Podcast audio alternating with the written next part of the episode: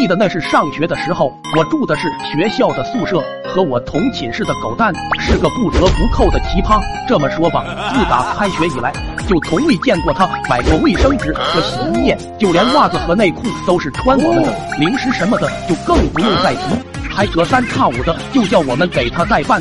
但他从来不给钱，每每问起，他总会说不就是几块钱的事吗？我马上就转给你。哦，但是却从未见过他上马。哦，我和另外两个舍友都对他忍无可忍，但一直出于自身人身安全考虑，也只好受着。时间很快到了学期末，我这学期是半个字都没学进去，这样下去肯定会不及格。到时候回家保准天天干煸肉丝。我心想，这样下去可不行，为了过个好年，必须得好好努力一把。于是从小卖部买了一瓶风油精，倒在湿巾里，准备在我困到不行的时候拿出来擦一擦。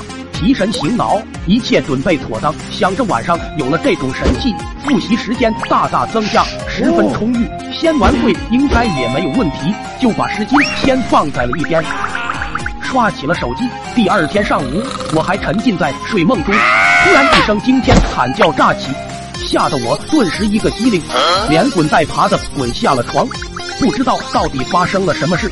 循声而去，只见狗蛋夹着腚，蜷缩成一团，在厕所的地上瑟瑟发抖，双手死死攥着什么，脸憋得通红，嘴里不停的说着：“好凉又好烫，好凉又好烫。”我定睛一看，这不就是我的那包湿巾吗？这小子竟然用我的特制风油精湿巾擦屁股了！看着地上的狗蛋，心里暗骂一声活该，十分畅快。后来据狗蛋描述，那天早上他起床上厕所。见我桌上放了包湿巾，心里就想着也给自己的屁屁来次 VIP 待遇。当他上去，感觉凉凉的，挺舒服。不亏是贵很多的湿巾，但是十秒后就变了，那股凉一瞬间变成了炙热的灼烧。他还以为是痔疮破了，赶忙拿着湿巾又擦了几下。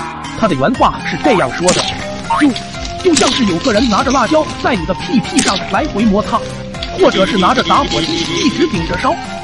那天狗蛋连课都没敢去上，也基本就再没拿过我们的东西。